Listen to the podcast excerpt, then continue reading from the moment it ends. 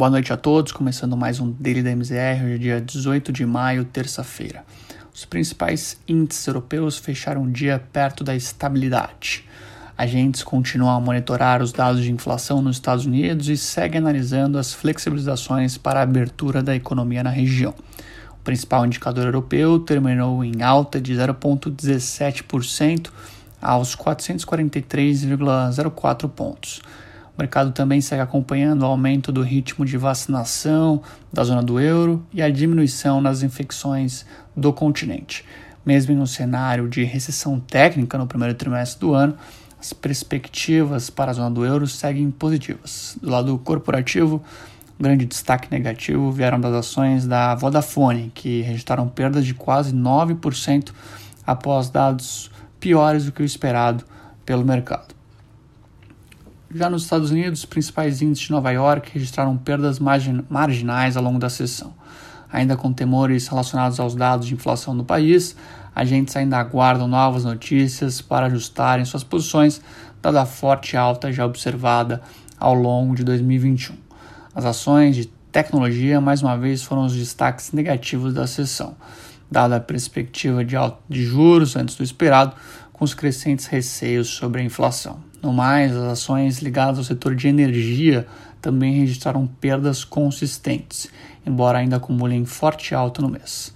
Ao fim do pregão, o S&P fechou cotado aos 4.127 pontos, com baixa de 0,85%. Dow Jones também fechou em queda aos 34.060 pontos e Nasdaq perdeu 0,56% aos 13.303 pontos.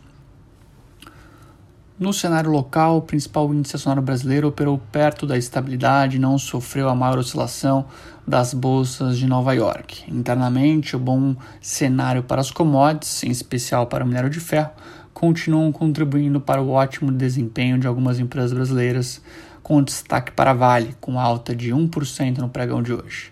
Ao fim do dia, o Ibovespa fechou cotado aos 122.980 pontos, com ganho marginal de 0,03% e giro financeiro na ordem de 27 bilhões de reais. O destaque negativo do pregão ficou por conta dos frigoríficos, reagindo ao noticiário de bloqueio da carne bovina por parte do governo argentino. Por outro lado, Cielo reagiu bem a uma possível parceria com o Facebook registrou ganhos de mais de 4% ao longo do dia de hoje. Com relação aos juros locais, o dia foi marcado pelo maior leilão da história em ativos de longo prazo. A reação foi um movimento mais técnico de alta nos vértices devido aos vencimentos maiores do que o de costume, com maior, maior colocação nos títulos de vencimento em 2055.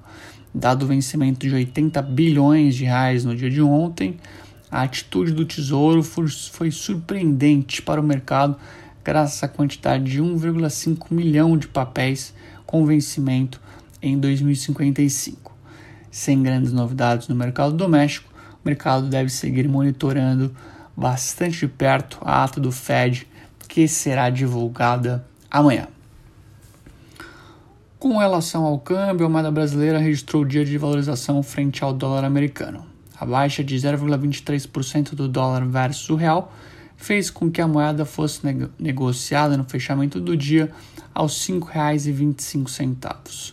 Os fundamentos parecem ter melhorado para a moeda brasileira à medida que o diferencial de juros com o exterior também diminui.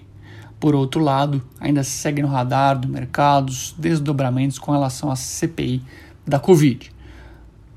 Bom, por hoje é isso, pessoal. Tenham todos uma excelente noite e até amanhã.